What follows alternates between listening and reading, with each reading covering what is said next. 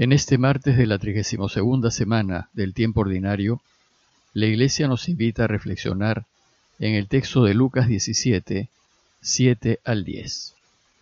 Pero antes de leerles el texto, deseo recordarles que hoy la Iglesia recuerda la memoria del Papa León Magno, o León el Grande.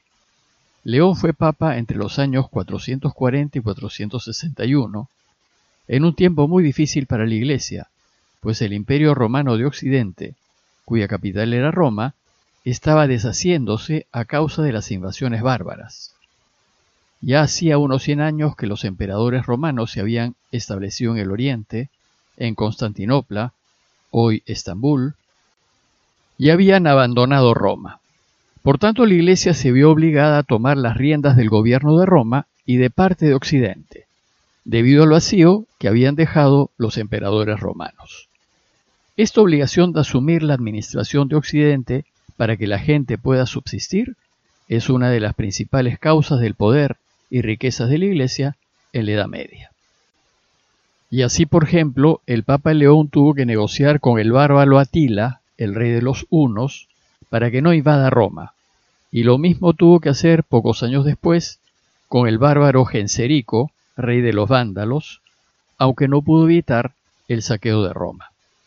León también se opuso a las herejías de la época y luchó por defender la fe centenaria de la Iglesia, afirmando que sin Cristo no podemos hacer nada, pero con Él lo podemos todo. Durante su papado tuvo lugar el concilio de Calcedonia, que definió que el Hijo es igual al Padre por su divinidad y es igual a nosotros por su humanidad. Bueno, pues volvamos ahora a la lectura continuada de Lucas. Les leo el texto citado. En aquel tiempo dijo el Señor, Supongan que un criado de ustedes trabaja como labrador o como pastor, cuando vuelve del campo, ¿quién de ustedes le dice, enseguida ven y ponte a la mesa? ¿No le dirían más bien, prepárame la cena, ciñete y sírveme mientras como y bebo, y después comerás y beberás tú? ¿Tienen que estar agradecidos al criado porque ha hecho lo mandado? Lo mismo ustedes. Cuando hayan hecho todo lo mandado, digan, somos unos pobres siervos, hicimos lo que teníamos que hacer. En la reflexión de ayer vimos que Jesús enseñó a sus discípulos que no deben, bajo ninguna circunstancia, escandalizar a quienes recién están empezando el camino cristiano, pues el pecado y el escándalo que conlleva hacen tanto daño que por tal motivo muchos se apartan de la iglesia y se alejan de Dios. Luego les enseñó que como adultos en la fe deben estar dispuestos a perdonar siempre, aunque la misma persona les haga la misma ofensa una y otra vez, y cada vez que lo haga les pida disculpas. El discípulo de Jesús debe estar dispuesto a perdonar lo mismo y siempre, aun cuando no vea real arrepentimiento en el ofensor. Y la razón es que esto mismo es lo que hace el Padre con nosotros. A la luz de estas dos enseñanzas, los discípulos le piden a Jesús que les aumente la fe, pues con la poca que tienen, no van a poder llevar a la práctica estas dos enseñanzas. Los discípulos dudan que puedan hacer esto que Dios desea. Dudan poder caminar sin desfallecer. Dudan que Dios los acompañará y los ayudará. Y entonces Jesús les enseña que deben confiar en Dios, al extremo que basándose en esa confianza y en esa seguridad absoluta de saber, sin resquicio de duda alguna, que Dios siempre nos escuchará y que atenderá nuestras necesidades. Y que si plenamente convencidos de la ayuda de Dios le decimos a un árbol que se trasplante de un sitio a otro, el árbol se trasplantará. Para hacer esto, dice Jesús, bastará tener fe en Dios tanto como la cabeza de un alfiler. Inmediatamente después de esto viene la enseñanza de hoy, precedida por un breve ejemplo cuyo objetivo es recoger y resumir la actitud fundamental de todo discípulo. Es posible que caminemos rectamente en la vida, que seamos justos y veraces, y que no demos motivo de escándalo a nadie. Es posible también perdonar a nuestros hermanos las veces que sea necesario. Todo esto lo podemos hacer, y más, pero lo podemos hacer porque Dios nos da la gracia para hacerlo. Pero sucede que a veces no vemos o no consideramos que no somos nosotros los que podemos, sino que es Dios quien actúa en nosotros. A los adultos en la fe nos puede pasar que al conocer más acerca del camino y al empezar a caminarlo con ligereza, nos hinchemos de soberbia y creamos que lo que hacemos lo hacemos por méritos propios. Esto suele suceder cuando hacemos las cosas bien y cuando los miembros de la comunidad, de la iglesia, lo reconocen. A veces nos llenamos de orgullo y arrogancia y nos consideramos el origen de todo bien y casi casi creemos que lo podemos todo. Nos envanecemos y perdemos la conciencia de que no somos dioses y que no podemos tomar el lugar de Dios. Bueno, pues acá Jesús nos quiere enseñar que debemos ubicarnos y ponernos en nuestro lugar. Pues si hacemos algo bueno es solo porque Dios así lo permite. En el Evangelio de Juan, Jesús lo dice con más claridad. El que permanece en mí y yo en él, ese da mucho fruto, porque separados de mí no pueden hacer nada. Mi capacidad de hacer el bien se debe a que Dios actúe en mí. Y a este propósito, Jesús propone a sus discípulos un pequeño ejemplo que empieza así. Supongan que un criado de ustedes trabaja como labrador o como pastor. En este ejemplo, el dueño representa a Dios y el pastor o labrador nos representa, es decir, representa a todos los que estamos trabajando para Él, para que reine. Hay que tener en cuenta que en esos tiempos, cuando no había leyes laborales ni régimen de horas de trabajo, a un trabajador se le contrataba para que esté al servicio de su Señor para lo que fuese necesario y el tiempo que fuese necesario. Sus funciones no eran limitadas.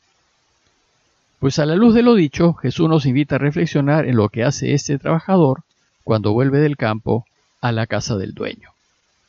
Dice la parábola, cuando vuelve del campo, ¿quién de ustedes le dice, enseguida ven y ponte a la mesa? Es decir, descansa y ponte a la mesa. Ninguno de ellos diría una cosa así, porque saben que la tarea del pastor o labrador continúa en la casa del dueño. El trabajador no deja de ser trabajador cuando termina su trabajo en el campo. Su trabajo continúa en casa. Por eso dice Jesús que lo que ustedes le dirían al trabajador que vuelve a casa es que se ocupe del servicio de la casa, que es lo que le toca hacer. Dice el texto, ¿acaso no le dirían, prepárame la cena, ciñete y sírveme mientras como y veo, y después comerás y beberás tú? Lo normal era que al llegar a casa el trabajador atienda al dueño en lo que necesite, como por ejemplo el prepararle la cena. Y recién cuando haya terminado de atenderlo, entonces podrá sentarse a comer. Bueno, pues, que los trabajadores estén 24 horas al día a disposición de los dueños era como sucedía en la realidad de hace dos mil años. Recuerden, por ejemplo, lo que nos dijo Jesús en Lucas 12:36 al hablarnos de su segunda venida. Sean como hombres que esperan a que su Señor vuelva de la boda, para que en cuanto llegue y llame, al instante le abran. Los trabajadores deben estar listos y dispuestos a atender a su Señor a la hora que sea, aun si llega a medianoche. Por eso, Jesús concluye su ejemplo diciendo, ¿acaso el amo tiene que estar agradecido al criado porque ha hecho lo mandado? Era su trabajo atenderlo al volver del campo. No hace nada especial por su amo. Y entonces, a partir de este ejemplo, Jesús pasa a enseñar a los suyos cuál debe ser la actitud que se espera de los trabajadores del reino.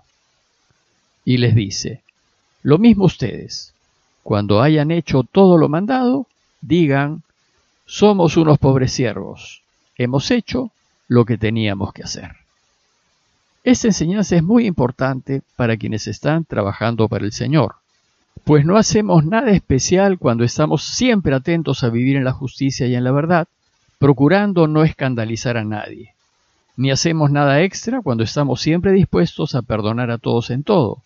Ni tampoco cuando actuamos con rectitud en la vida, al ser honestos y veraces, ayudar y servir a los demás, y preocuparnos por los más necesitados.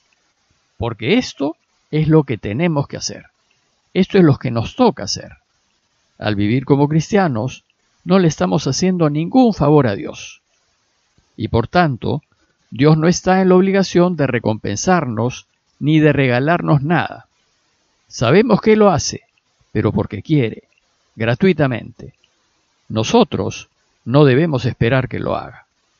Por tanto, estos reclamos que a veces le hacemos a Dios, como por ejemplo, ¿por qué no me ayudas si estoy portándome rectamente y haciendo lo que quieres? No tienen sentido. Es nuestra obligación. Pues si somos sus trabajadores y si queremos que reine, es nuestro deber vivir a la luz de Dios. Ya Dios verá si además de tratarnos con justicia, nos regala con abundantes bendiciones. Pero nosotros no las debemos reclamar.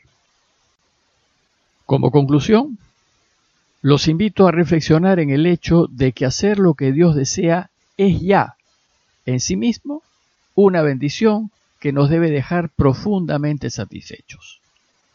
Hacer lo que Él quiere nos llena de una enorme paz interior y de una gran satisfacción, pues es lo menos que podemos hacer por aquel que nos ama tanto.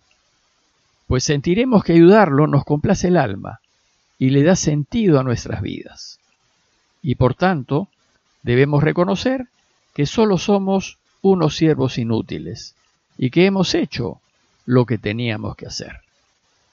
Y esto bastará para llenarnos el corazón de consolación y hacernos la vida feliz.